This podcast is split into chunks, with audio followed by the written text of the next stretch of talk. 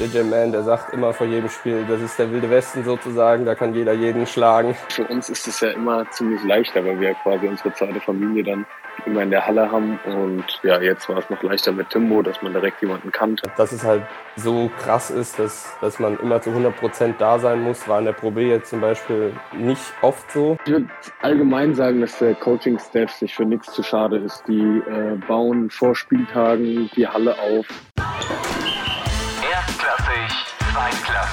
Der Pro A Podcast. Guten Tacho und herzlich willkommen zur neuen Folge. Ich wollte das unbedingt mal machen. Jetzt habe ich mir schon den ganzen Tag überlegt. Ich habe es einfach gemacht. Herzlich willkommen zur neuen Folge von Erstklassig, Zweitklassig. Bon Jovi. Ja, das wollte ich jetzt sagen. Schade. Schön, dass ihr mit dabei seid. Und wir haben gedacht, wir sagen zu Beginn einfach erstmal Dankeschön. Dankeschön an alle, die uns echt richtig lange Nachrichten geschickt haben. Teilweise per Instagram, teilweise per E-Mail. Teilweise kamen Leute zu uns in der Halle, um uns einfach mal zu sagen, wie geil dieser Podcast ist. Wir wollen jetzt hier nicht irgendwie Fishing for Compliments machen, aber wir wollen einfach sagen, hey, danke, dass ihr euch die Zeit nehmt, uns das zu sagen, weil das ist natürlich einfach geil. Weil wir merken, hey, wir machen was richtig. Wir haben eine Nische gefunden, die es vorher noch nicht gab. Und es motiviert uns natürlich extrem. Deswegen vielen, vielen Dank dafür. Ja, vielen Dank. Und danke für 100 Bewertungen auf Spotify. Haben wir auch Ja, noch. haben wir auch geknackt. Und Ja. bald 400 Likes auf Instagram. Wahnsinn. Das heißt, wenn ihr das hier hört, gerne nochmal vorbeischauen und ein Like da lassen, wenn ihr es noch nicht gemacht habt. Wenn du jetzt noch sagst, klick die Glocke und äh, abonniere uns, dann stehe da. ich auf und gehe. Sehr langsam, aber ich gehe. Und dann können wir ja zu Beginn sagen, unsere Gebete wurden so ein Stück weit erhört. Ich glaube, es war die Folge mit Chris Schmidt, wo wir über den Pokal gesprochen haben, wo wir gesagt haben, ja, es wäre doch eigentlich ganz schön, wenn die Pro A da auch wieder mit dabei wäre. Es ist tatsächlich ganz schön, zwar nicht alle, ähm, aber immerhin die ersten sechs ähm, und das für die nächsten fünf Jahre dürfen mitspielen in einer Vorrunde ähm, gegen die Bundesliga, auch tatsächlich so wie mit Chris Schmidt damals ausgetüftelt. Quasi im Prinzip ist es unsere Idee. Klar, Ja, auf jeden. Fall, ja. Die Liga hat sich einfach gegriffen, kann man so festhalten. Es ist eindeutig, eindeutig so. Ist auch schön, dass die Zweitligisten dann äh, immer Heimrecht haben in den, in den jeweiligen Duellen. Das ist sicherlich äh, eine schöne Sache einfach für die, für die Teams und macht auch den, den Kampf um die, die Playoff-Plätze, ist, glaube ich, dieses Jahr sowieso wichtig, unter die ersten sechs zu kommen, damit du vielleicht Tübingen und Fechter erstmal aus dem Weg gehst und dann hast du als Bonus auch noch den Pokal oben drauf. Das könnte die ganze Sache echt nochmal sehr, sehr spannend machen. Auf jeden Fall ein Schritt in die richtige Richtung, ja. Ja, es wird so sein, die ersten acht der Bundesliga sind in dieser Vorrunde nicht mit dabei, dafür neun bis 16 sind Gruppe 1 und dann nochmal die beiden letzten zusammen mit diesen sechs Pro A-Ligisten bilden Gruppe 2 und dann wird dementsprechend zugelost und dann kommen die anderen wieder ins Spiel aus der BBL. Und ganz wichtig, es zählt die Abschlusstabelle der Saison. Das heißt, ähm, es geht auch wirklich für die Teams darum, eine gute Platzierung zu erreichen. Und auch die beiden Absteiger aus der Bundesliga, ähm, die dann jeweils am Tabellenende landen, ähm, sind in diesem Topf noch mit drin, nur eben dann nicht mit gesetztem Heimrecht. Dann müssen wir nochmal über das Thema Schwenningen sprechen. Haben wir beim letzten Mal ja schon angerissen. Da hat sich ja ein bisschen was angebahnt. Da war die Insolvenz noch nicht beantragt. Jetzt ist aber dieser Insolvenzantrag gestellt worden, weil es eben doch nicht anders ging, weil diese Unterstützung von den Sponsoren, von den Fans nicht ausreichend war, um diese Bedenken aus dem Weg zu räumen. Das heißt, da ist man jetzt diesen Schritt gegangen. Man hat gesagt, okay, man möchte es versuchen, bis zum Ende der Saison irgendwie durchzukommen. Hoffen wir natürlich alle. Das wäre wahnsinnig wichtig. Also ähm, einfach für das Team insgesamt, für die Liga, ähm, damit alle Vereine noch ihr Spiel äh, gegen Schwenning haben. Auch wenn man natürlich sagen muss, so eine Sechser-Rotation ergänzt mit Landesligaspielern. Der sportliche Wert ist überschaubar, aber man hat es gesehen in dieser Liga und äh, wir, wir werden ja wie immer drüber sprechen, dass in dieser Liga jeder jeden schlagen kann. Aber ähm, es wäre einfach wichtig, das zu Ende zu spielen. Ja, sie haben doch das erste Spiel nach der Stellung des Insolvenzantrags da gegen Bochum gewonnen. Das war nochmal ein echtes Lebenszeichen vom Standort. Ähm, jetzt gegen Karlsruhe sah das schon ein bisschen anders aus, aber da hat auch Jakob Knauf gefehlt wegen einer Knöchelverletzung. Muss man mal gucken. Also ich drücke auch alle Daumen, dass die das irgendwie zu Ende bekommen. Ähm, wir haben das in Gießen auch mal durchgehabt. Da haben wir die ganze Rückrunde nur noch mit Jugendspielern gespielt und haben halt auch jedes Spiel relativ deutlich verloren, aber es hat, äh, ja, war einfach wichtig, die Saison zu Ende zu bringen und da drücken wir mal die Daumen, dass das da auch funktioniert. Einer, der kein Jugendspieler mehr ist, ist Sergio Carusch, quasi der Ricky Paulding vom MBC. Für mich war der Gesetz beim MBC für immer. 2016 hat er zum ersten Mal, glaube ich, da gespielt. Jetzt hat er gesagt, okay, ich möchte noch mal ein bisschen mehr Verantwortung übernehmen. Ich gehe zur Pro A, ich gehe zu Jena. Also es tut mir so ein bisschen leid für ihn, wie, wie da sein Start lief und auch wie so insgesamt das Drumrum in Jena gerade sich darstellt. Ähm, denn äh, für mich war das als ich die Verpflichtung gelesen habe, auch schon so ein kleines Ausrufezeichen, nicht ganz so groß wie bei Andy Seifert damals, aber schon, dass ich dachte, okay, da kommt noch mal jemand mit Impact und das ist eigentlich die Gelegenheit für Jena, jetzt noch mal umzudrehen und die Saison neu zu starten. Und ähm, was passiert ist, wissen wir alle. Jetzt am Wochenende 81-70 äh, in, in Dresden verloren mit, also man muss es echt sagen, einer indiskutablen Leistung. 35 Prozent Freiwürfe, ich glaube 6 von 14 oder sowas getroffen ich weiß nicht, was in den Köpfen der Spieler los ist. Und das tut mir für Kerouche, aber natürlich auch für den, für den Standort Jena fast schon ein bisschen leid, äh, wie viel da offensichtlich im Argen liegt. Ist ja egal, was die machen. Die haben schon so viel versucht, aber sie kommen einfach auf keinen, keinen grünen Zweig. Haben zwischendrin mal ein Spiel gewonnen, wo man dann dachte, jetzt geht's, jetzt ist vielleicht der Schalter umgelegt, aber nein. Und ich dachte auch bei Kerouche jetzt nicht unbedingt, dass der da hinkommt und 20 und 10 auflegt, aber dass er halt mit seiner ganzen Erfahrung, der hat, genau, hat beim, beim MBC äh, ja Abstiegskampf auch schon oft erfolgreich bestritten und darum geht's halt aktuell in Jena. Das ist einfach so. Und ähm, dann mal gucken, wie sich das noch weiterentwickelt. Aber sie kommen einfach nicht zurande. Eigentlich kann man nur noch auf das Rebranding warten. Also eigentlich werden sie dann irgendwann nicht mehr als Jena auflaufen, sondern keine Ahnung. Irgendwie alles andere haben sie schon probiert. Trainer weg, Spieler geholt, Spieler. Also mir fällt nichts Neues mehr ein. Sechs Punkte, sechs Rebounds hat er jeweils gemacht in den Spielen. Das ist okay für den Start. Da kommt mit Sicherheit noch mehr, aber war jetzt auch nicht so die Bombe, die da eingeschlagen ist. Dann können wir über ein paar andere Spiele noch vom Wochenende sprechen. Es gab ein Spitzenduell zwischen Tübingen und Fechter, das tatsächlich Tübingen am Ende gewonnen hat mit 79 zu 68. Das hat mich auch ein bisschen überrascht, muss ich sagen. Tübingen hatte ja so ein bisschen eine Schwächephase, während Fechter da ungestört seine Kreise gezogen hat, aber ähm, Tübingen hat das über seine Defense äh, gewonnen. Die haben in der, Halb äh, in der ersten Halbzeit schon mal mit 22 Punkten, glaube ich, geführt, haben da von vornherein Druck gemacht und haben Playoff-Intensität an den Tag gelegt und haben damit dann äh, Fechter geschlagen. Man merkt in den Spielen schon, es geht ein bisschen auch auf die Playoffs zu. Die Intensität nimmt zu. Es gibt enge, enge Spiele, heiße Duelle. Wir hatten jetzt mit Gießen zwei in Hagen und in Trier. Das war auch Playoff-Atmosphäre. Für uns zweimal schlecht ausgegangen, aber das gibt so einen kleinen Vorgeschmack. Und ja, man merkt, die Liga ja, kämpft um die Playoffs. Also ein Team mit so offensivem Output wie Fechter bei 68 Punkten zu halten, das ist schon aller Ehren wert. Also da hat Tübingen wirklich einen Bombenjob gemacht. Natürlich muss man auch sagen, mit Aminu fehlt gerade bei Fechter ein wichtiger Mann und äh, ich bin mir sicher, wenn sie irgendwo jemand finden würden, der ihnen entsprechend Minuten geben würde auf den großen Positionen, dann würden sie das auch gerne machen und nochmal einkaufen und nachverpflichten. Aber aktuell scheint es sich so darzustellen, es gibt einfach niemand, also muss man warten und hoffen, dass der rechtzeitig wieder da kommt, äh, wieder, wieder zurückkommt. Auf der anderen Seite Tübingen, ähm, Matteo Seric hat 20 Abschlüsse genommen. Ein Drittel aller Abschlüsse von Tübingen liefen über den Großen. Ähm, das ist schon auch, ähm, zeigt natürlich, wo man Fechter gerade aktuell weht wehtun kann und wie man sie attackieren kann. Ähm, und letzten Endes aber, wie ihr gesagt habt, über die Defense das ganze Spiel entschieden. Kurz vor Schluss, naja, kurz vor Schluss, sieben Minuten vor Schluss war es nochmal knapp, 64 zu 61. Joschka Ferner hat einen Dreier zum Ausgleich auf der Hand, vergibt den und dann ähm, Tübingen mit dem entscheidenden Run zum 79, 68. Aber die Grundlage dafür mit Sicherheit auch diese 22 Punkte Führung in der ersten Halbzeit. Und natürlich sprechen wir wieder über die Bayer Giants Leverkusen. Die hatten so ein bisschen Land in Sicht. Ja, und dann kam Bochum zu ihnen, 101 zu 86 und parallel gewinnt auch noch Düsseldorf gegen die Adland Dragons, also wirklich ein krasses Team aktuell mit 82 zu 70. Man hat irgendwie das Gefühl, es wird nicht klarer. Nein, also überhaupt nicht. Eigentlich muss jedes Wochenende irgendjemand mit Sportwetten Millionen machen, so was für Ergebnisse diese Liga produziert. Und dann müsste man auf Leverkusener Seite eigentlich denken, okay, wir haben jetzt fünf in Serie gewonnen. Wir sind jetzt so langsam am Rollen. Die anderen verlieren die ganze Zeit. Wir müssten doch jetzt langsam mal, nein, müsstet ihr nicht. Ja, wirklich immer noch, immer noch auf dem Abstiegsplatz. Es ist, äh echt irritierend so ein bisschen. Auch Münster auf Platz 13, zwei Siege nach oben, auf Platz 8, aber auch nur zwei nach unten. Ähm, das, das spricht schon einfach, was wir wie immer, sehr ausgeglichen hier alles. Aber auch Nürnberg, jetzt dreimal in Folge verloren, klammert sich aber irgendwie noch an diesen achten Platz, weil, weil Trier nach seinem Run so eine kleine Delle hat. Dann drängelt Bremerhaven von hinten mit zwei Siegen in Folge. Und einer davon in Tübingen. Also auch das hätte man ja vorher nicht unbedingt auf dem Schirm gehabt, dass bei, bei äh, dem Tabellenzweiten da einfach äh, die Eisbären einen Auswärtssieg ähm, sich holen, einfach durch Intensität. Es kann wirklich einfach jeder jeden schlagen. Auch Bochum-Leverkusen, ähm, es war auch da wieder bis eigentlich relativ vor Schluss ausgeglichen. 87, 84, vier Minuten vor Schluss. Und dann äh, einfach ein, ein, ein Run zum Ende hin.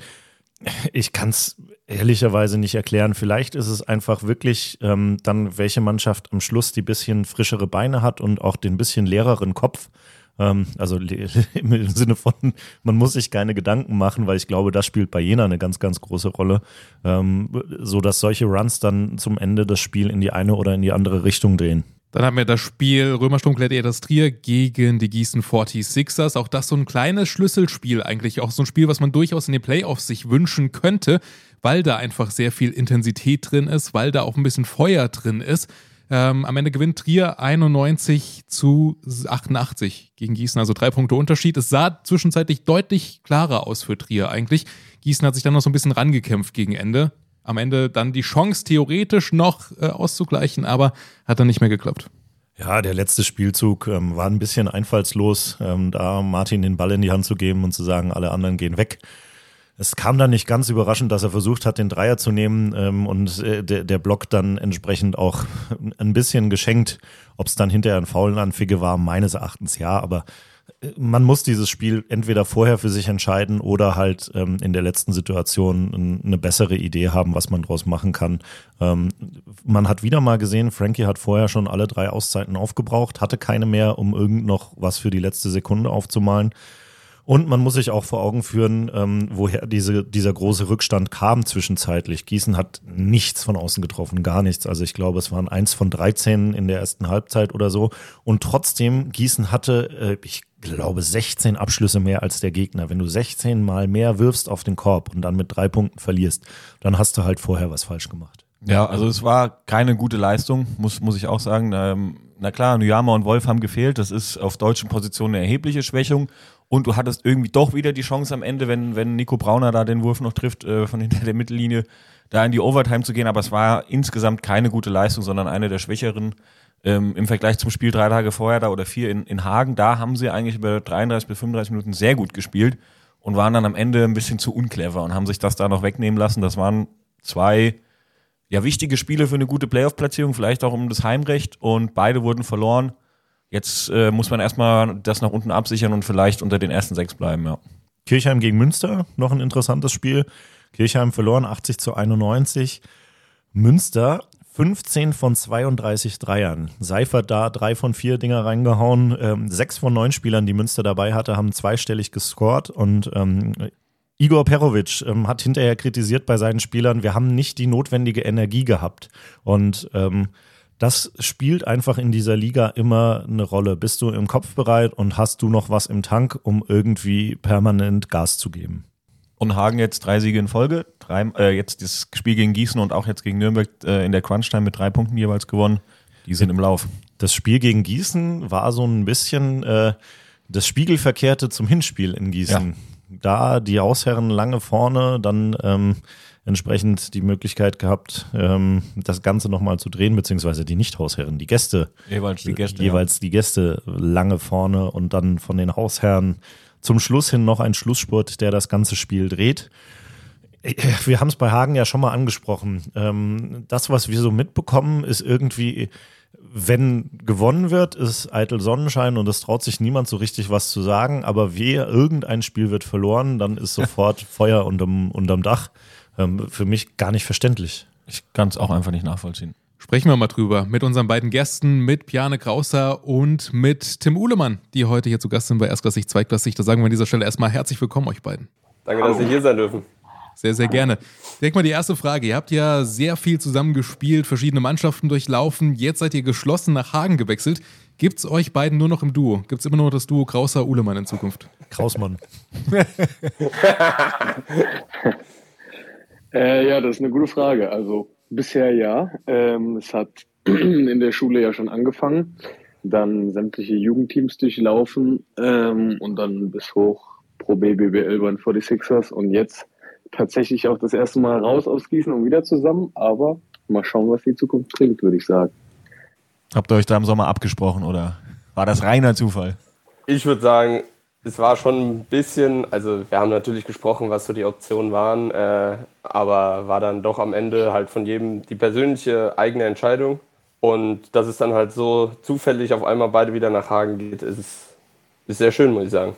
Ihr habt euch aber jetzt nicht zusammen eine WG genommen, sondern ihr habt eigene Wohnungen. Gott sei Dank nicht. Nee. Das war, das war erst der Plan.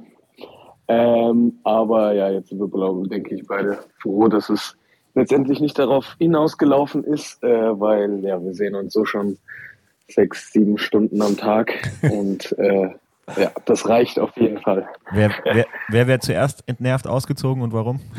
Boah, das ist eine sehr gute Frage.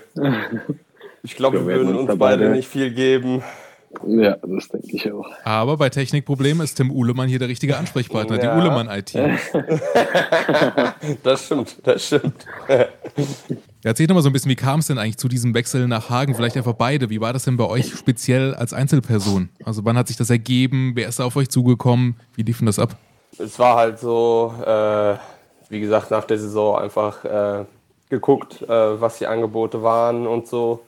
Äh, von mit allen Trainern eigentlich geredet, ähm, aber ich wollte eigentlich von Anfang an mal raus aus Gießen, einfach mal äh, weg von der Familie, einfach mal raus, äh, auf eigenen Beinen stehen, äh, ohne dass die Familie hier ist, äh, weil in Gießen war das ja dann meistens so, dass wenn ich gesagt habe, ja, äh, das und das läuft gerade scheiße und so ähm, und da hätte ich dann immer zur Familie gehen können, halt sagen können, ja, ich komme jetzt mal für zwei, drei Tage nach Hause sozusagen.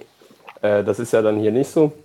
Deswegen, äh, und wie gesagt, habe dann mit vielen Coaches gesprochen ähm, und habe einfach die Entscheidung getroffen, äh, Hagen war irgendwie die beste Option so für mich. Äh, und ja, jetzt bin ich hier äh, und es macht sehr Bock, muss ich sagen.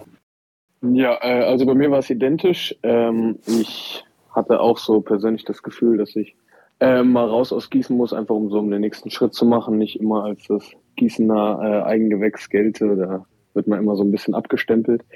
Und ähm, ja, dann hatte ich schon ähm, oh, ab dem Sommer dann früh mit Chris Harris gesprochen und ähm, ja, hatte da auf jeden Fall schon ein gutes Gefühl. Da war Timbo noch gar nicht im Gespräch. Ähm, hatte dann auch noch ähm, ja, mit anderen Coaches geredet, aber ja, habe dann so für mich entschieden, dass das Umfeld hier, was ähm, ja, Rolle, äh, Team allgemein, Coaching-Staff und alles angeht, äh, ja, für mich das Beste gerade in der Situation ist. Ihr habt beide äh, vorher BBL gespielt, teilweise auch Pro B noch gespielt. Hätte es denn da noch eine Option gegeben, zu sagen, okay, ich gehe weiterhin in der BBL irgendwie auf den Platz und äh, spiele weiterhin da? Oder war das gar kein Thema für euch, weil ihr gesagt habt, okay, ähm, dann erstmal Pro A jetzt machen? Äh, bei mir war es halt so, äh, dass es dann wahrscheinlich, äh, wenn ich in die BBL gegangen wäre, äh, eher so Richtung Busfahrermäßig gegangen wäre, äh, dass ich dann halt nur mitgefahren wäre ähm, und dann halt nicht wirklich Spielzeit gesehen hätte, vielleicht, vielleicht mal hier und da fünf bis zehn Minuten. Ähm, und da habe ich halt gesagt, dass ich dann äh, aus der Pro B in die Pro A dann gehe, halt sozusagen. Ähm, und da halt mich versuche dann ein bisschen zu etablieren und weiterzuentwickeln. Weil für mich ist immer eigentlich ganz wichtig, äh, Spielzeit zu sammeln. Äh, finde ich, entwickelst du dich auch am besten mit, ähm, weil du dann halt das, was du im Training trainierst, sozusagen auch umsetzen musst. Ähm, und das halt nochmal ein komplett anderer Druck ist im Spiel. Äh, deswegen habe ich gesagt, dass ich äh, eigentlich auf jeden Fall in die Pro A will. Ja, ähm, bei mir war es auch so, dass ich äh, am Anfang noch kurz überlegt hatte, ob ich ähm, ja irgendwie noch mit äh, BBL-Teams weiter spreche, mir äh, ja was anhöre quasi, was dann meine Rolle wäre oder so. Aber dann ähm, hatte ich frühzeitig auch mit meinem Agenten entschieden, dass es für mich gerade das Beste ist, ähm, ja einfach eine Führungsrolle zu übernehmen, äh, mehr Verantwortung zu übernehmen. Ähm, ja, wie Timbo schon gesagt hatte, einfach viel Spielzeit, Fehler machen dürfen und daraus lernen. Ähm, und ja, da hatte ich dann meine Chancen in der BBL auch äh, nicht gesehen und zu geringe Spielzeit. Und genau deswegen ähm, ja, war es jetzt, denke ich, für mich der richtige Schritt, einfach nochmal ähm, ja, ein Team zu führen mit anderen und ähm, ja, viel zu Spielzeit ähm, zu genießen.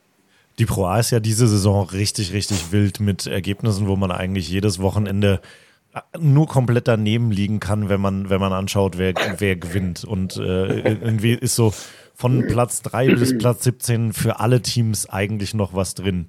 Habt ihr sowas schon mal erlebt in eurer Laufbahn? Also in, aus der Bundesliga kennt man das ja eher so, dass sich das Feld relativ früh entscheidet, in wer kämpft noch um die Playoffs und wo geht's Richtung Abstieg. Und dieses Jahr ist es irgendwie gefühlt so wirklich, ähm, du kannst eigentlich äh, dich nicht darauf verlassen, dass du in Richtung Playoffs gehst, sondern du musst im Prinzip eigentlich permanent auch so fast noch nach unten gucken. Ja, also ich habe das persönlich noch nie erlebt, äh, spielerisch. Ähm, ich hatte letztes Jahr ähm, viel mit Tim Köppler und Ferdinand Zülker noch äh, Kontakt gehabt und da das erste Mal auch so die Pro A richtig verfolgt und da war es ja schon äh, richtig, richtig eng. Aber da gab es auch zwei Teams, die ziemlich abgefallen sind mit Itzehoe und äh, Urspring. Ich glaube, die hatten zusammen drei, vier Siege. Ähm, und ja, genau, das gibt's ja einfach dieses Jahr gar nicht. Also man muss äh, jedes Spiel 100 Prozent ähm, da sein, sonst speziell Auswärtsspiele, sonst wirst du einfach nicht als Sieger vom Platz gehen. Und ja, das ist echt extrem in der Pro A, was es da zum Teil für Überraschungen gibt und wie ausgeglichen die Liga einfach ist. Aber ich denke, ähm, ja, das macht auch einfach aus. Wie ein Teammate von uns sagen würde, äh, JJ Man, der sagt immer vor jedem Spiel, das ist der wilde Westen sozusagen, da kann jeder jeden schlagen. Äh, deswegen, also fast eigentlich perfekt zusammen, dass jeder jeden schlagen kann. Äh, und wie Björn schon gesagt hat, jeder muss äh, immer 100% da sein, damit man überhaupt eine Chance auf den Sieg hat. Macht es für euch schwerer, euch da anzupassen? Also, Timbo, du kommst aus der Pro B, Piane, du hast auch BBL relativ viel gespielt. Da muss man sich ja erstmal so ein bisschen akklimatisieren an dieses Pro A-Niveau. Wenn das jetzt so krass ist, ist es dann easy, da irgendwie reinzukommen? Ich würde nicht sagen, dass es easy ist, äh, aber man ist ja so irgendwie in einer gewissen Hinsicht ist, ja, ist man ja ein Spieler, der halt auch alles gewinnen will und deswegen alles reinschmeißt. Ähm, aber dass es halt so krass ist, dass, dass man immer zu 100% da sein muss, war in der Pro B jetzt zum Beispiel nicht oft so. Ähm, da hat man dann auch mal Spiele gewonnen, wo es dann einfach äh, wo dann das bessere Team äh, den besseren Tag hatte, auch wenn das andere Team dann 120 Prozent gegeben hat. Äh, deswegen ist halt einfach, ist schon, ist schon was anderes auf jeden Fall. Ja, ich würde auch sagen, easy ist es auf keinen Fall. Ähm, vor allem, weil Timbo und ich jetzt, sage ich mal, in der BBL wahrscheinlich nicht vorher wirklich gescoutet worden, geworden sind. Ähm, da waren andere Spieler bei uns auf dem, auf dem Papier und ja, genau, jetzt werden wir halt gescoutet. Also es gibt Spiele, wo die Gegner beim Timbo einfach nur auf den Füßen stehen und der sagt, ja, ich habe heute äh, fünf Bälle angefasst. Ähm, da würde er wahrscheinlich, so dumm wie es sich anhört, leichter in der BBL scoren, was so Dreier angeht, ähm, weil das, das Team dann einfach quasi ihn nicht gescoutet hätte oder so. Also das ist nochmal ein Riesenunterschied, dass sich die Teams einfach anders auf einen einstellen. Ähm, aber auch so ähm, hätte ich nicht gedacht, dass die Physis doch äh, so stark ist. Ähm, klar merkt man einen Unterschied, was, was Physis und äh, einfach die Schnelligkeit vom Spiel so angeht, aber ähm, ja, wir haben auch zum Beispiel ein Testspiel gegen Bamberg in der Preseason gehabt, ähm, was wir, glaube ich, mit 4-5 verloren haben. Also klar, es ist die Preseason, aber da merkt man, ähm, dass der Unterschied nicht riesig ist. Und ähm, ja, wie gesagt, dass es auf keinen Fall leicht ist in der Pro A. Welche Auswirkungen auf euer individuelles Training hat das, wenn man merkt, okay, auf einmal wissen die Gegner, was ich mache, was meine Lieblingsmoves sind, von wo ich gerne werfe? Wie fließt es bei euch mit ein? Äh, ich würde sagen, es wird einem einfach nochmal klarer, was die Schwächen von einem sind, Woche für Woche. Und ähm, ja, und das äh, kann man dann einfach ins äh, Individual mit, äh, Training mit aufnehmen, wie du schon gesagt hattest, und weiß dann klarer, an was man arbeiten muss. Äh, aber ja, das ist auch gut und macht Spaß so. Und ähm, ja, man kriegt einfach klarer aufgezeigt, woran man arbeiten sollte. Ja, auf jeden Fall. Und man merkt aber auch, dass man äh, schneller dann die Entscheidung treffen muss. Ähm, wie zum Beispiel jetzt in meinem Fall äh, wie Björn schon gesagt hat, äh, stehen die Gegner meistens äh, gut auf meinen Füßen, wenn ich dann Ball draußen bekomme. Äh, und da muss ich dann halt innerhalb von 0,5 Sekunden entscheiden, ob ich äh, den Wurf doch abdrücke oder ob ich dann äh, weiterpasse oder dribbel oder keine Ahnung. Äh, da merkt man schon, dass man da nicht so viel Zeit hat, zu überlegen, was man machen soll. Aktuell triffst du den Dreier ja besser als Bjane. Ist das eine kleine Challenge zwischen euch? nee, würde ich nicht sagen. Ähm, es ist ja auch meistens, Bjane wirft ja auch eher aus dem, aus dem Dribbling dann und wirft dann auch gegen die Uhr meistens, äh, wenn, wenn wir da ab und zu mal keine Lösung gefunden haben. Äh, und ich werfe dann eher schon so Richtung Spot ab ähm, und habe dann auch ein bisschen mehr Zeit auf der Uhr. Äh, deswegen, äh, auf, ich würde nicht sagen, dass es eine Challenge ist, aber natürlich freut es mich, dass meine Dreierquote besser ist. Das halt sein. Wie zufrieden seid ihr denn sonst äh, mit eurem Einstand äh, in Hagen und auch in der, in der Pro A persönlich und auch für die Mannschaft? Ich denke, man musste sich auf jeden Fall äh, erstmal an die Liga gewöhnen. Das auf jeden Fall. Wir wussten nicht wirklich, was auf uns zukommt, weil ähm, ja, wir haben beide Pro B und beide BBL gespielt. Da das ist irgendwie nicht vergleichbar. Also der Sprung von Pro B und Pro A ist ein ganz schöner und dann BBL und Pro A auch nochmal. Deswegen wussten wir nicht wirklich, was auf uns zukommt. Ähm, aber ja, ich hatte ein bisschen ähm, Verletzungspech noch am Anfang, aber ansonsten, äh, ja, würde ich sagen, finden wir jetzt besser rein und geben unser, unserem Team einiges. Und ja, gerade sind wir auch mit unserem Tabellenplatz zufrieden und sind froh, wenn es weiter in diese Richtung geht wie gesagt, äh, Team passt, glaube ich, gerade äh, sehr gut, ist sehr familiär sozusagen eigentlich. Äh, wir verstehen uns alle, wir machen sehr viel abseits des Feldes zusammen, muss ich sagen. Ähm, hatte ich auch noch nicht, dass so viele aus dem Team dann immer dabei sind, wenn man irgendwas plant oder so. Äh, sind, ist meistens eigentlich so drei Viertel des Teams immer dabei, mindestens. Äh, das ist halt auch sehr schön und zeigt dann auch, was für, wir für eine Teamchemie haben. Und das spiegelt sich dann auch auf dem Spielfeld wieder. Was unternehmt äh, ihr da so? Äh, habt ihr denn schon eine, habt ihr schon eine, eine Dartkneipe gefunden, soll ich vom Häcksler fragen, ob ihr fleißig am Trainieren seid für den Pokal im, im Mai? leider noch nicht, leider noch nicht. Uh, noch nicht, ähm, okay. Nee, Dart, Dart ist äh, sowieso gerade eher ein bisschen schwierig, weil wir beide auch keine Scheibe zu Hause haben.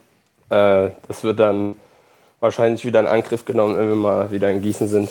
Und was macht ihr so tagsüber mit dem Team?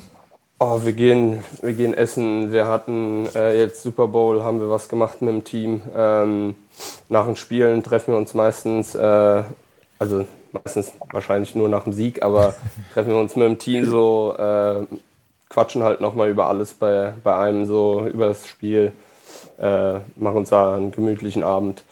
Ähm, dann hatten wir schon einen Pokerabend zusammen. Äh, da, also ganz viele unterschiedliche Sachen machen wir da.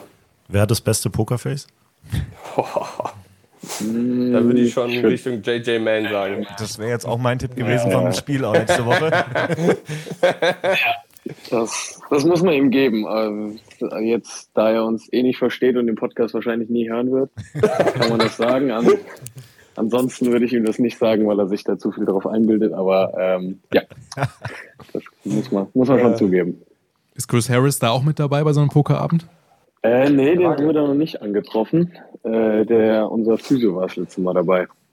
Der ist bei so Aktivitäten immer gerne dabei, aber Nee, Chris Harris war noch nicht da. Man hat von außen, ähm, so wenn man einen schönen Dank verfolgt, immer irgendwie so ein bisschen das Gefühl, wenn ihr gewinnt, ist die Welt in Ordnung und äh, sobald ihr verliert, schreiben irgendwie 20 Leute, wie schlecht euer Trainer ist. Ähm, und äh, wir als Außenstehende können das nicht nachvollziehen, weil wir denken, so die Ergebnisse, die ihr fabriziert, die Art und Weise, ähm, wie ihr in, in, in Spielen auftretet, das ist alles okay. Also ähm, das ist jetzt nicht so, dass man irgendwie das Gefühl kriegen würde, äh, ihr verkauft euch da komplett unter Wert. Und ihr habt ja vorhin auch gesagt, so ähm, insgesamt ist ein Tabellenplatz so okay.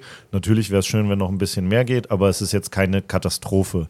Wie kommt es bei euch an? Also ist das, ist das einfach nur ein schönen Dankphänomen oder ist es so insgesamt auch in, in der Stimmung rund um den Verein, dass sich das widerspiegelt? Das ist eine gute Frage. Äh, uns, ich würde sagen, Timbo und mir geht's da genauso. Äh, wir waren ziemlich verblüfft, dass das, äh, ja, dass Chris da so oft kritisiert wurde, weil ja, wir hatten jetzt die letzten Jahre nicht wirklich ähm, mitbekommen, was hier abging, natürlich, aber ja, es wurden scheinbar häufiger die Playoffs verpasst. Ähm, aber ja, ich meine, dieses Jahr ist es der beste Tabellenplatz seit fünf, sechs Jahren und ähm, da hat Chris auch sehr, sehr viel beizutragen. Deswegen verstehe ich das Ganze auch nicht. Aber ich würde auch, wie du schon gesagt hattest, dass das so ein schön Dankphänomen ist, äh, dass ja, die Leute sich im Internet ordentlich austoben, wenn es keine Profilbilder und sonst was gibt.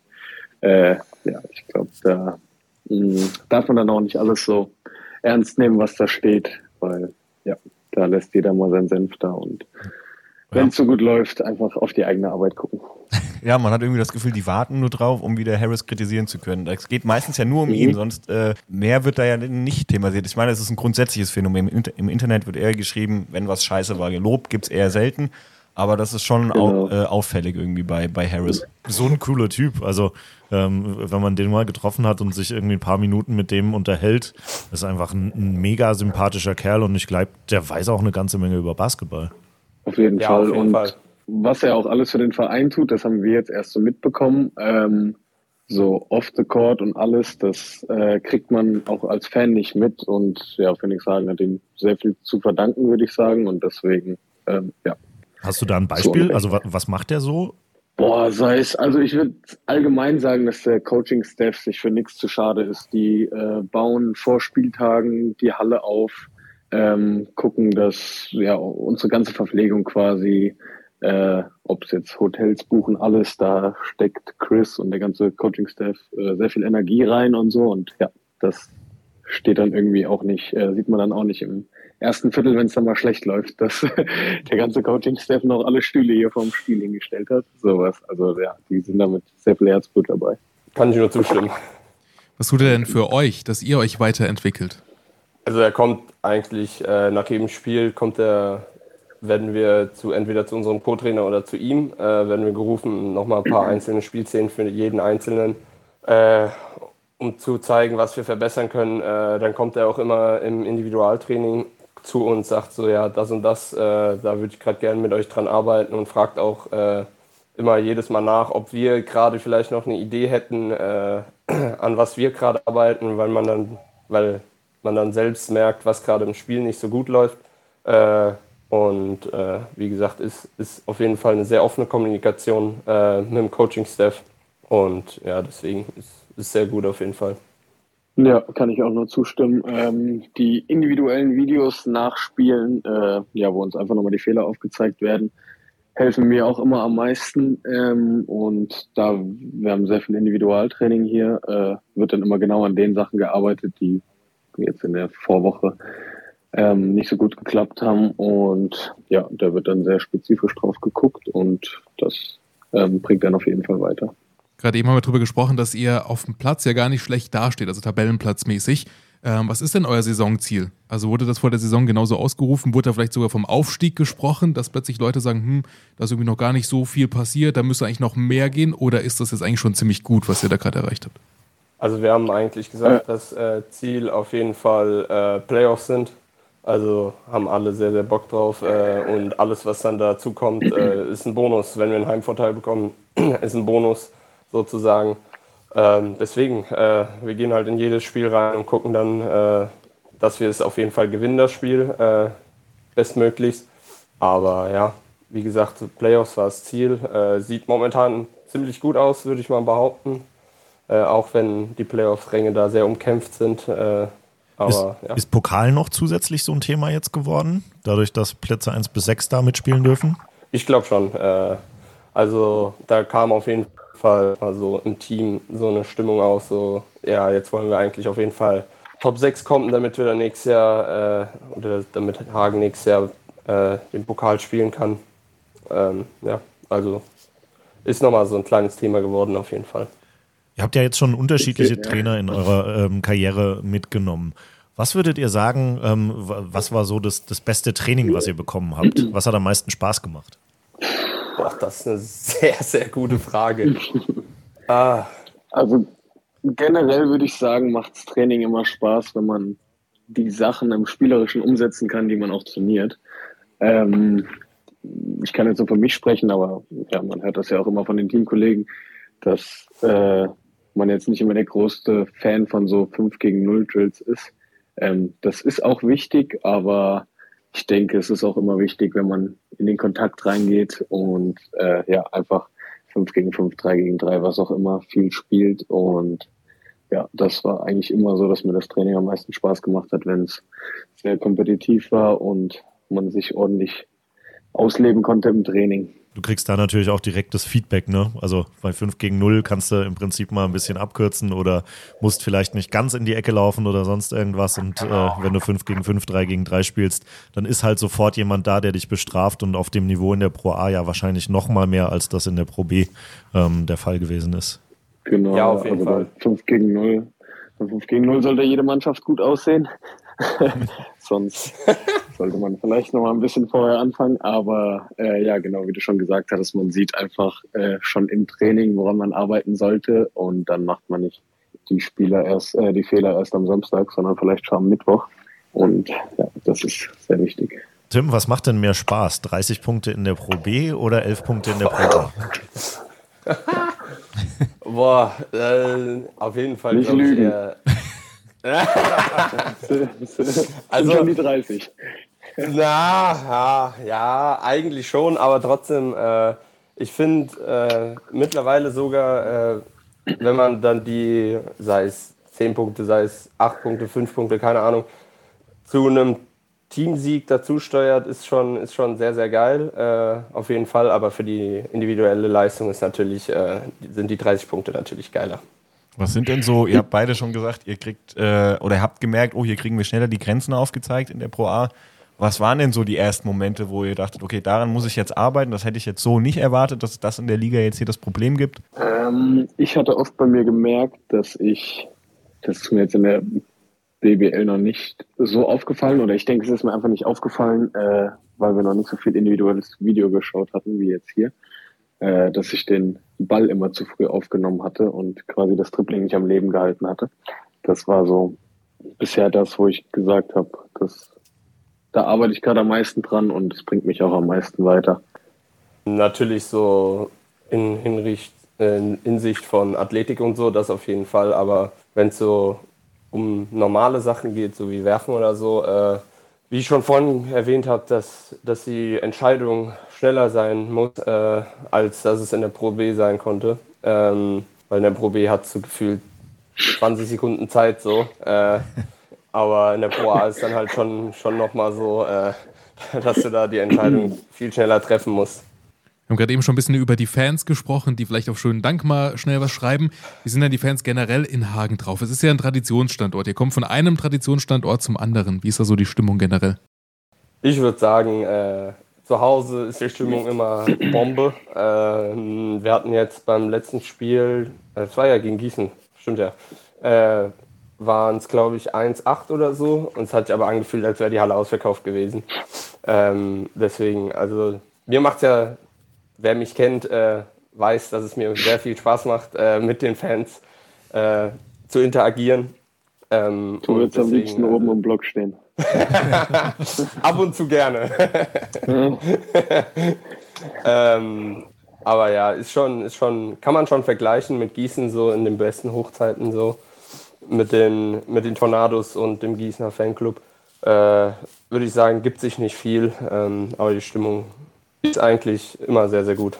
Und zusätzlich äh, dazu äh, fällt mir gerade so ein, dass äh, komplett verrückt, dass wir einfach nach Düsseldorf schon drei Reisebusse komplett voll haben mit Fans, was ich gefühlt noch nie davor irgendwo gehört habe. Da habe ich dann gedacht, äh, die sind doch auch irgendwie bekloppt so.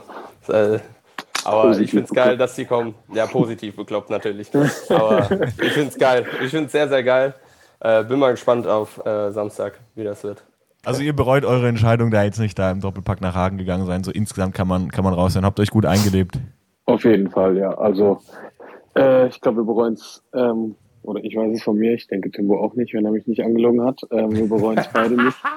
Ähm, ja, wie Timbo schon gesagt hat, das äh, Umfeld und das Team ist einfach ähm, sehr cool. Wir fühlen uns hier äh, auf jeden Fall sehr wohl. Und ja, also das ähm, war im Endeffekt schon die richtige Entscheidung.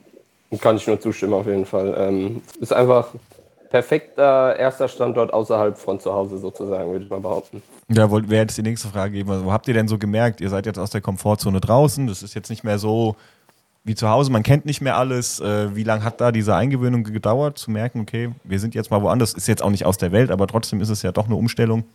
Tatsächlich gar nicht so lange. Ich finde, ich habe heute drüber nachgedacht. Äh, ich glaube, das ist immer ein bisschen schwerer für jetzt Leute, die einfach nur zum Studieren weggehen und äh, die müssen halt erstmal, keine Ahnung, in einer Kneipentour irgendwie Anschluss finden oder irgendwelche Kommilitonen oder sonst was.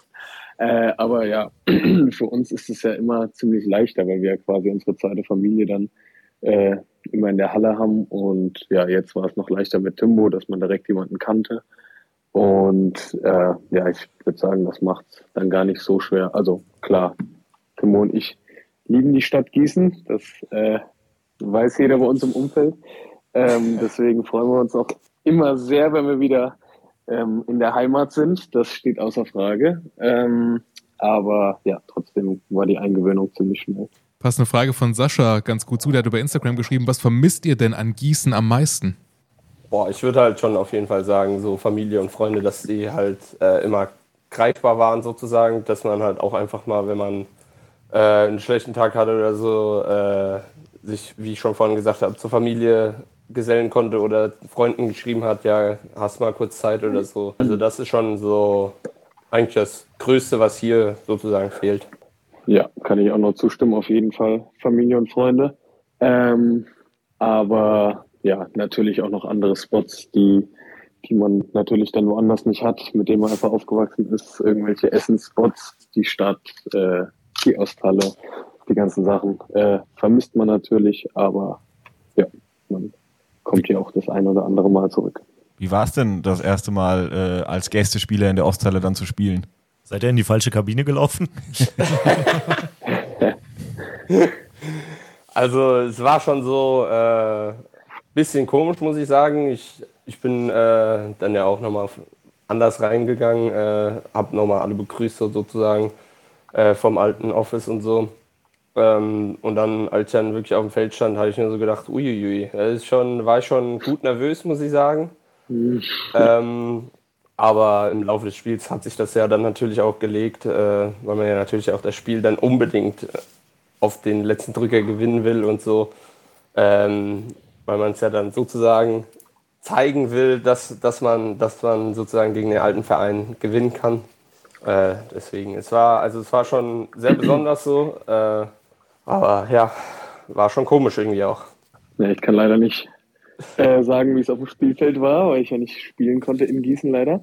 Ähm, aber ich fand es allein schon komisch, auf der anderen Bank zu sitzen. Äh, ja, einfach normalerweise, wenn wir nach rechts geguckt haben, haben wir den Windzug und den Rauch von draußen gerochen und gespürt. Und jetzt hatten wir die, die Gießener Bank gesehen.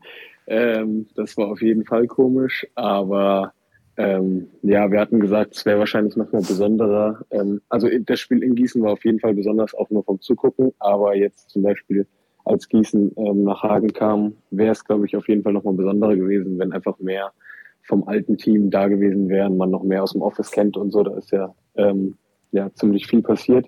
Deswegen hatten wir jetzt eigentlich nur noch so zu Daniel Rom ähm, Kontakt in der Halle und ja, zu Kevin Strangmeier, mit dem wir früher in der NBWL zusammengespielt haben. Ja, stimmt, so viele Überschneidungen gibt es in der Tat nicht mehr. Jetzt ist es ja möglich, Mhm. äh, direkt die Playoff-Serie Hagen gegen Gießen. Hättet ihr da richtig Bock drauf oder meint ihr, es kann, kann auch noch eine Runde warten? Nee, Wir nee, nee, wir haben richtig Bock drauf.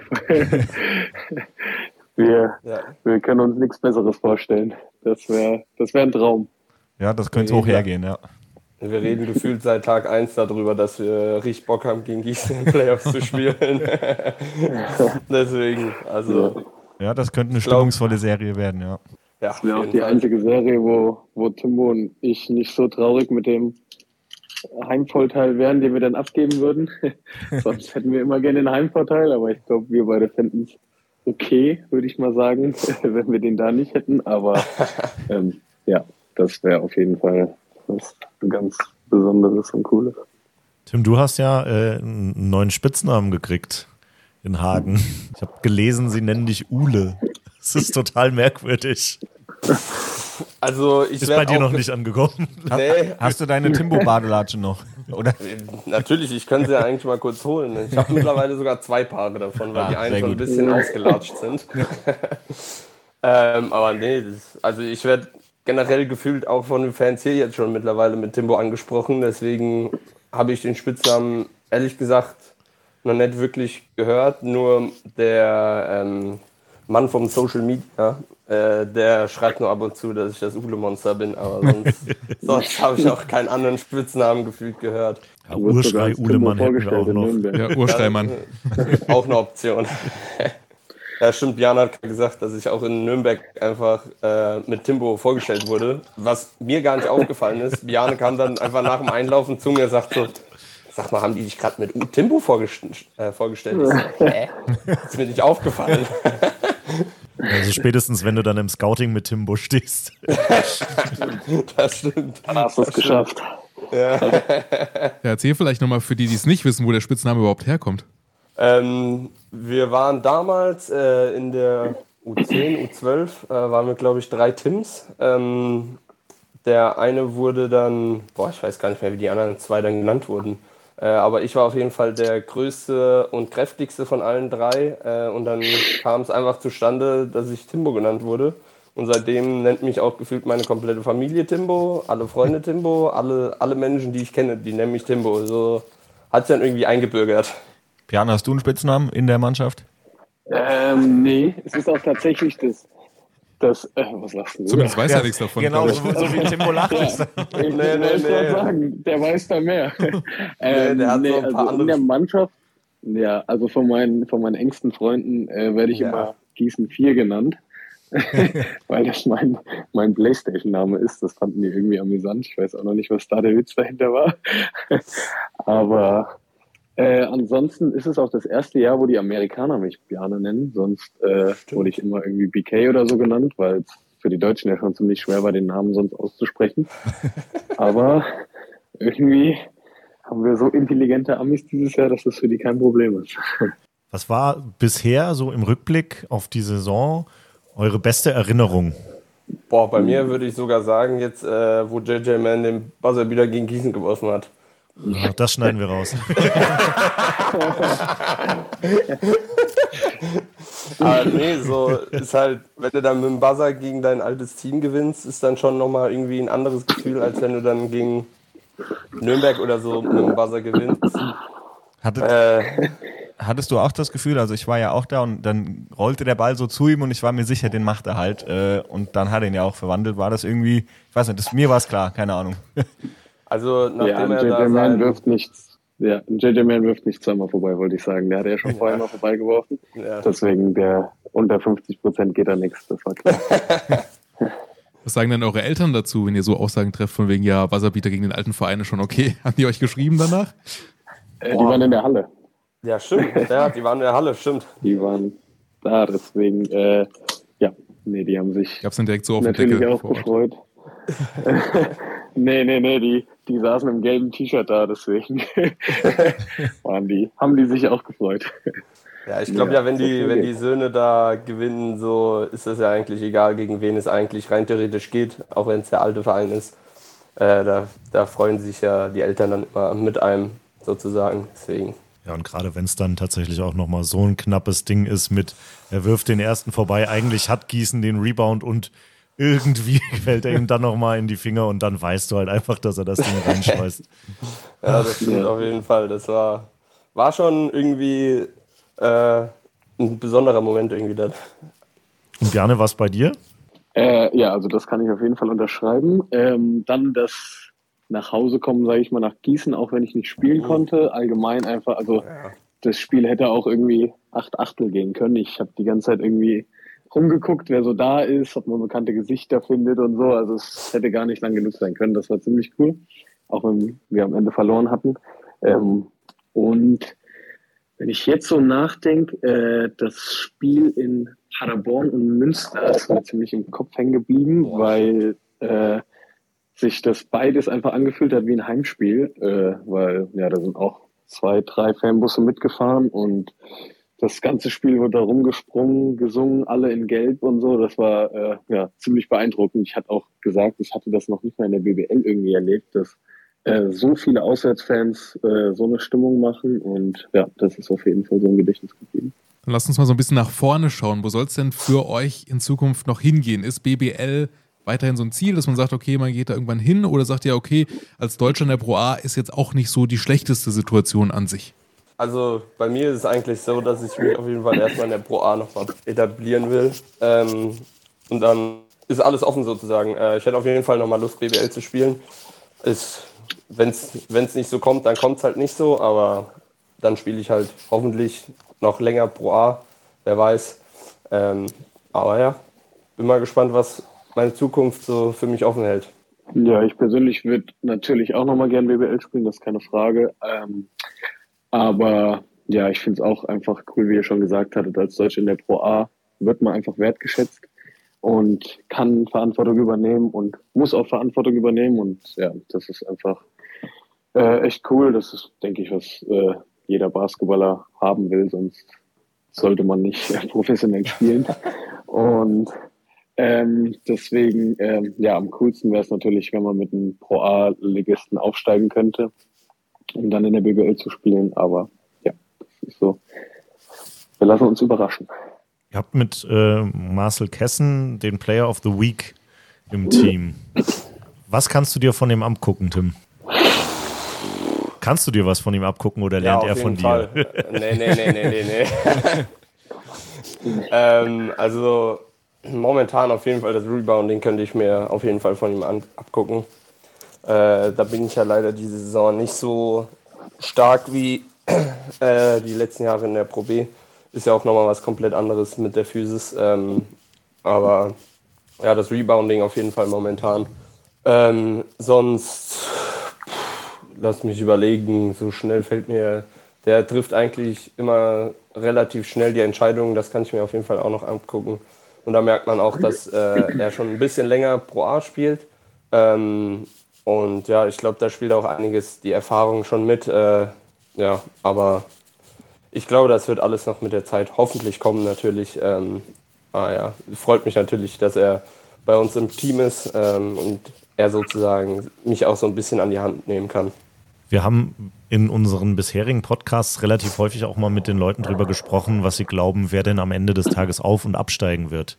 Und äh, wir, irgendwie, es wird gefühlt, ähm, also zumindest ähm, was den Abstieg angeht, aber auch beim Aufstieg nicht unbedingt klarer, je weiter die Saison voranschreitet. Von daher, wenn ihr wollt, könntet ihr jetzt einen Tipp abgeben und wir können am Ende der Saison mal gucken. Ich glaube, es ist noch genau die gleiche Chance wie zu Beginn der Saison. Ah, das ist eine ja, sehr schwere Frage, über die macht man sich Ihr natürlich. könnt auch nicht reinscheißen, kann man Gedanken. sagen. Also Lukas und ich haben schon richtig reingeschissen mit unseren Tipps. Das muss man einfach so festhalten. Von daher könnt ihr alles sagen, was ihr wollt. Ja, Jena hatten wir Au. auch noch als Aufsteiger sogar. Also Quackenbrück als Aufsteiger, Jena als Aufsteiger. Es war schon. Kleines. Zahl, Leverkusen kleines aber weiter. Zahlendreherchen. da, da ist ja wirklich komplett was schiefgelaufen. Aber da sieht Ja, man dann auch wieder, Leverkusen hatte die wie. am Anfang auch oben. Ja, richtig. Leverkusen war auch noch relativ gut, ja, definitiv, ja. Die kommen noch. Das glaube ich aber allerdings auch, dass sie noch. Äh, also ich könnte mir sogar vorstellen, Ja. dass sie am Ende vielleicht noch um die Playoffs mitspielen. Wir haben sich schon sehr, sehr stark Leverkusen. verstärkt. Ja. Ja. Die werden nicht absteigen, fände ich auch. Boah, aber wenn ich Ja, aber wer so, denn dann? Also wer denn dann? Ja, das Also- ist halt die Frage. Ich habe auch die Tabelle gerade gar nicht vor den Augen, muss ich sagen. Ähm, Also, wir wollen da keinem zu nahe treten und ich äh, bin auch mit dem, mit dem Coach von Düsseldorf befreundet, den, äh, der war bei der U20-Nation damals dabei, deswegen äh, ist da gar kein böses Blut. Aber ich glaube, aktuell würde es Düsseldorf und Schwenningen treffen. Aber Düsseldorf hat jetzt auch wieder zwei in Folge gegen starke Teams gewonnen, deswegen, ach, ich weiß es doch auch nicht. aber haben nicht sogar irgendwie äh, die letzten, also Schwenningen natürlich, äh, ich glaube, die stehen, Ja, das ist würde ich mal gesetzt, behaupten, äh, eigentlich als Absteiger schon fest. Ja. Ähm, Das würde ich jetzt auch nicht sagen, aber wer der Punkt ja, hat dann ja, natürlich auch schon ja, ja, getan. natürlich. Und Ähm, wir haben in Schwenningen verloren, Timo, deswegen dürfen wir da gar nicht zu. Ja, das stimmt natürlich. da sieht man mal wieder, dass, dass der Wilde Westen ist. Ähm, Ja, aber sonst, ich glaube, 17 bis boah, 14 oder so haben ja auch gefühlt alle 7, 8 Siege oder so. Kann das sein? Deswegen ist es halt. Und da ist ja auch dann Leverkusen, Jena und so auch dabei, glaube ich noch. Ja, Aber Leverkusen, Jena, Düsseldorf, Münster. Bochum. Ja, okay, das ist, das ist schon schwer. ja, Ja. sehr, sehr schwer. ähm, aber ich Ich glaube auch, als- wie Bian, ja Biane gesagt hat, ich tendiere auch momentan zu Düsseldorf und Schwenningen als Absteiger. Aufsteiger, da, da kann, also glaube ich schon, dass Richtung Fechter geht, aber pff, der zweite, da, da will ich mich eigentlich gar nicht festlegen, weil es kann in, in der Playoff-Serie kann so viel passieren. Deswegen ist Ja, das würde ich auch sagen. Das kann in alle Richtungen gehen. Ich äh, würde auch sagen, dass, äh, wie es gerade auch in der Tabelle ist, Fechter und Tübingen die beiden Favoriten sind, äh, weil beide auch einfach sehr heimstark sind. Und wenn die dann den Heimvorteil haben, äh, ist es auf jeden Fall schwer, die in der Top-5-Serie zu schlagen. Ähm, aber es gibt da auf jeden Fall Teams, die da irgendwie noch ein Wörtchen mitreden könnten, wie wir, Gießen, Quakenbrück. Ähm, ja, und viele andere in der Pro A. Wahrscheinlich noch fünf andere. Ähm, deswegen, das ist, glaube ich, auch sehr schwer, sich da festzulegen. Aber ich würde auch sagen, dass aktuell Fechter, ähm, wenn sie den Heim Heimvorteil behalten, da ähm, der Favorit ist. Wie lange laufen denn eure Verträge in Hagen? Seid ihr nächstes Jahr noch fest da oder ist Ende der Saison erstmal neu koordinieren und schauen, ähm, wo es weitergeht? Also ich glaube, wir haben beide äh, nur dieses Jahr Vertrag. Ähm, deswegen wird nach der Saison auf jeden Fall dann geguckt, ähm, wie der Stand ist. Ähm, und man begibt sich dann wahrscheinlich wieder in Gespräche und guckt dann, was am besten zu einem passt, würde ich mal behaupten. Ja, bei mir genauso. Clara fragt, was für Schuhgrößen habt ihr denn eigentlich? Vielleicht so eine Frage für OnlyFans. Boah. Kannst du Fußbilder verkaufen, Timo. Ja, wirklich. nee, nee, mit meinen Füßen auf gar keinen Fall. auf gar keinen Fall. Das habe ich vergessen. Ja, sorry. Ich habe 45.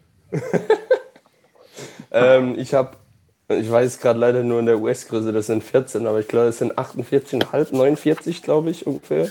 So im Dreh irgendwo. Wir haben neulich Andi Seifert gefragt, wie viel Schuhe er denn äh, pro Saison verbraucht. Wie ist das bei euch? Das ist eine sehr gute Frage. Ich glaube, eigentlich äh, bestelle ich mir in der Saison, also vor der Saison bestelle ich mir meistens äh, zwei Paar Schuhe. In der Saison werden sich auch nochmal zwei bis vier, keine Ahnung, bestellt. Äh, aber dann meistens auch genau das gleiche Modell, was man sich am Anfang der Saison geholt hat. Ähm, nur dann in unterschiedlichen Farben oder wieder die gleiche Farbe. Ähm, aber ich würde schon so sagen, sind eigentlich so meistens vier bis sechs Paar Schuhe, die dann schon zugrunde gehen. Ja, bei mir ist es, ich bin da ja, einfacher gestrickt. Ich würde am liebsten jedes Training und äh, jedes Saisonspiel in ein Paar Schuhe spielen. Ich mag das nicht immer, neue Schuhe einzulaufen. Und ja, diese Saison ist es aber auch schon das zweite. Irgendwie lässt die Qualität äh, von den Schuhen heutzutage irgendwie zu wünschen übrig. Du läufst einfach Gefühl, schneller. oder so, oder so. Aber das Problem hatte ich, hatte ich letztes Jahr auch noch und da war ich noch nicht so schnell, deswegen. das, ist, das ist doch die Qualität. Nee, also ich bin da eins bis drei, würde ich sagen. Ein bis drei Schuhpaare. So wenig wie möglich. Wie können euch Mitspieler von euch eine Freude machen? Boah. Indem sie, indem sie gut spielen und wir dann das Spiel gewinnen. Ja, das war schon wieder so eine scheiß langweilige Antwort, ganz ehrlich. Entschuldigung. Ah, nee, keine Das Ahnung. Erste, was mir zu Sinn kam. Euch eine Dartscheibe schenken. Oh ja, ja, Auf jeden Fall. stimmt. Stimmt, das brauchen wir noch. Oder wenn sie, wenn sie mit uns essen gehen, damit Timbo und ich nicht immer zu zweit essen gehen müssen, da freuen wir uns immer, dass jemand mitkommt. noch, damit noch, noch mal andere Gesprächsthemen aufkommen, weil irgendwann starrt man sich da auch nur an beim Essen und ist froh, wenn der andere fertig ist und man nach Hause gehen kann. weil irgendwann gibt's auch nichts mehr zu reden. Das stimmt, das stimmt auf jeden Fall. Deswegen Oder man schickt, man schickt sich dann Ja. gefühlt einfach irgendwelche Videos, die man auf dem Handy sieht, obwohl der, Ja. obwohl man sich gegenüber sitzt. Aber ja. Ja. ja, Gesellschaft ist immer gut, sagen wir es so. Gibt es denn da so einen Ort in Hagen, wo euch die Hagener Fans antreffen würden, wo ihr immer essen geht? Wir waren in letzter Zeit waren wir viel bei äh, Vapiano. Äh, muss Das ich sagen. gibt's noch? Ja, ja. Wieder, glaube ich. Glaube ich wieder. Die haben sich erholt scheinbar. Letzte Filiale in Deutschland lebt noch. Das gallische Dorf. Wahrscheinlich. Wahrscheinlich. Aber nee, da sind wir eigentlich so ein, einmal die Woche, glaube ich. Äh, da sitzen wir dann Ein, auch ein mit bis dreimal die mehreren. Woche. Ja, es kommt drauf an, ob wir gerade Bock haben zu kochen oder nicht, wie, wie wir das Training haben. ähm, Aber da sitzen wir dann auch meistens mit, mit vier, fünf Leuten äh, aus dem Team. Ähm, aber sonst, boah, ab und zu mal geht's dann, wie heißt der Sushi-Laden? Wo wir einmal in drei Monaten waren. Nee, Ich wollte der sagen. Achso, der A. Ich habe Ja, keine Ahnung, wie ja. der heißt. Es. Aber da, da sind wir noch einen auch ein, Sushi-Laden. Einmal. Alle drei Monate. Ja, wirklich. Weil danach ist dann viel zu voll. Oder Kipos sind wir auch viel. Das ist so ein Grieche. Mit dem Inhaber Ja, sind wir. wir uns sehr gut, muss ich sagen. Ja, das ist immer meistens so ein Team.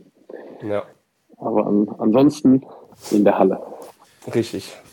Fabian Strauß hat ähm, vor ein paar Wochen bei uns im Podcast erzählt, dass er mit Daniel Kirchner eine Turnover-Wette hat. Das heißt, er hat äh, quasi gesagt, wenn du es schaffst, unter einer bestimmten Anzahl von Turnovern zu bleiben, dann kriegst du von mir eine Cola Zero und ansonsten andersrum.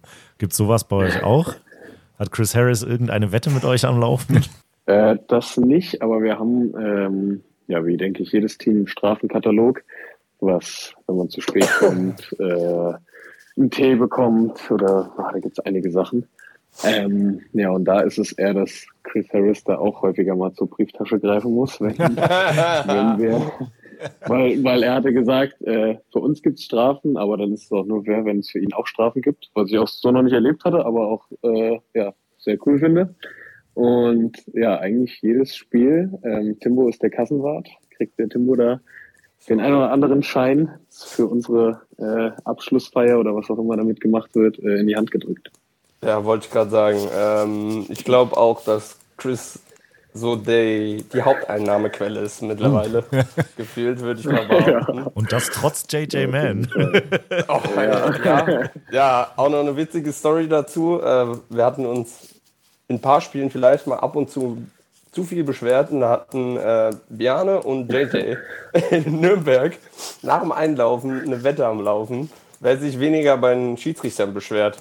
Und da haben sie beide gesagt, haben sich nicht beschwert. Und da hatten wir heute eine Videoszene, wo der Bjarne sich direkt erstmal beschwert hat. Und da wurde auch direkt erstmal vom Trainer drauf gedrückt, gesagt, ja, eigentlich hast du ja schon verloren. Ah ja, Ja, wir sagen, danach diskutiert, es ging 1-1 aus. Wir hatten uns beide sehr zurückgehalten, weil es die, letzten. Ja, ich habe das eben mit dem besprochen, ähm, weil ich mich an eine Szene dran erinnern konnte, wo er auch argumentiert hatte. Und äh, deswegen, ja, geht's jetzt äh, nächstes Spiel in die nächste Runde. Gibt es denn Dinge, die Chris Harris überhaupt nicht leiden kann, wo ihr wisst, okay, wenn ich das mache, dann lande ich direkt auf der Bank und äh, kassiere irgendwie einen Anpfiff? wenn wir unseren Gegenspieler nach rechts lassen, ja, würde ich mal so sagen, das ist auch eigentlich meistens der größte Grund, wieso wir angeschissen werden. ja, oder wenn wir zu den Klassiker, ich glaube, ich hatte die letzte Folge auch gehört. Ähm, treuer Hörer bin ich hier beim Podcast. Sehr löblich. Ja, vielen Dank. äh, und äh, da hatte der Trainer von Dresden ja auch gesagt, wenn man den gleichen Fehler zweimal macht, ich glaube, das ist allgemein so ein Coaches-Ding, das sieht niemand gerne. Äh, ja, das würde ich auf jeden Fall auch sagen. Aber ja, sonst noch, wenn man, er sagt immer Lack of Focus, wenn man nicht fokussiert hat. Wir hatten ja eine, eine Szene, die habe ich auch noch nie im Spiel allgemein gesehen. Oder, äh, ist mir auch noch nie passiert. Ähm, da hat ein Spieler ein End-One gemacht und wir hatten irgendwie gerade einen Lauf bekommen, das war gegen Artland und äh, dann sind wir nicht, äh, hatten draußen eine Huddle gemacht und da stand keiner beim Rebound. und der Spieler hatte nur einen äh, Freiwurf, hat dann tatsächlich versucht vorbeizuwerfen, aber hat einen reingemacht mit. Äh, ja, aber sowas da äh, geht er zurecht zur Decke. Und das sollte auch nicht nochmal passieren. Hoffentlich, hoffen wir es mal. Ja, sonst sind wir bald, sonst sind wir vor Mai schon wieder in Gießen, Tim und ich. Ich wollte gerade sagen, hat er gesagt, dass wir dann alle gecuttet werden, die da in dem Huddle standen. Echt? Uiuiui, wenn der den daneben geworfen hätte, dann noch zwei Punkte dazu. Ja, das hätte weh getan. Ich glaube, der hätte es gebrannt, aber ganz schön. Was passt besser zu Phoenix als Brennen? Auch wieder wahr. Dann lass uns nochmal nach vorne schauen auf das nächste Spiel. Das ist am Samstag gegen Düsseldorf, haben wir eben schon mal drüber gesprochen. Drei Fanbusse sind schon mal klar gemacht. Was macht ihr denn so klar? Also worauf stellt ihr euch ein? Was müsst ihr beachten in dem Spiel? Ja, also äh, das Hinspiel war schon ziemlich ähm, high scoring. Düsseldorf ist eine sehr schnell spielende Mannschaft, haben viele gute individuelle Spieler, viele 1 gegen 1 Spieler. Und äh, ja, dann müssen wir einfach so die Hauptcharaktere von denen äh, in den Griff bekommen. Das haben wir im Hinspiel eigentlich ganz gut geschafft. Ähm, auch, ja, wir hatten heute nochmal ein Video geguckt. Ich glaube, das Spiel ging 109 zu 87 oder sowas aus. Tim. 100. Ja? 100 Zu das ist 100, eine oh, okay, doch noch knapper. Ah, genau, stimmt. Ähm, ja, genau, und ähm, aber genau, wenn wir dann wieder unser Tempo so spielen können und die Main Guys von denen so unter Kontrolle bekommen, dann ähm, hoffe ich doch, dass wir da mit dem vierten Sieg äh, dann in die wohlverdiente Fever Break gehen können. Ihr habt gegen Nürnberg jetzt beim, beim letzten Erfolg auch eine ziemlich eindrucksvolle Rebound-Statistik aufgelegt. 91 äh, gesammelte Abpraller, wenn ich es richtig gesehen habe. 91? Was? 91 91 Rebounds, das habe ich ja noch nie gehört. Ich auch nicht.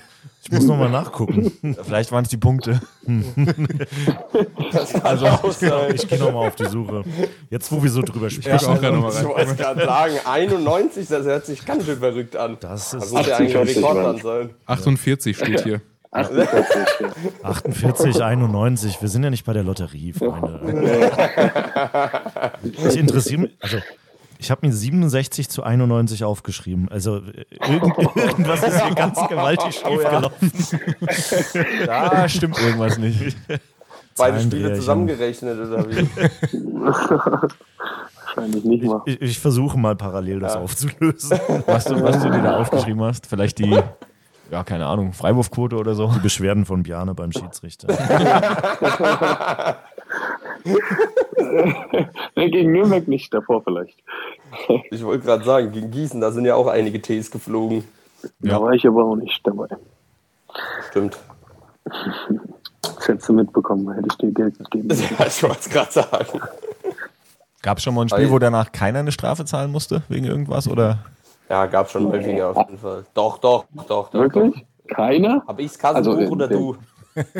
Ja, aber mindestens der Chris muss doch immer eine Sache zahlen. Ob es jetzt Nee, nee, es gab, also es gab, glaube ich, ein, zwei, ein, zwei Spiele gab es schon. Würde ich mal behaupten.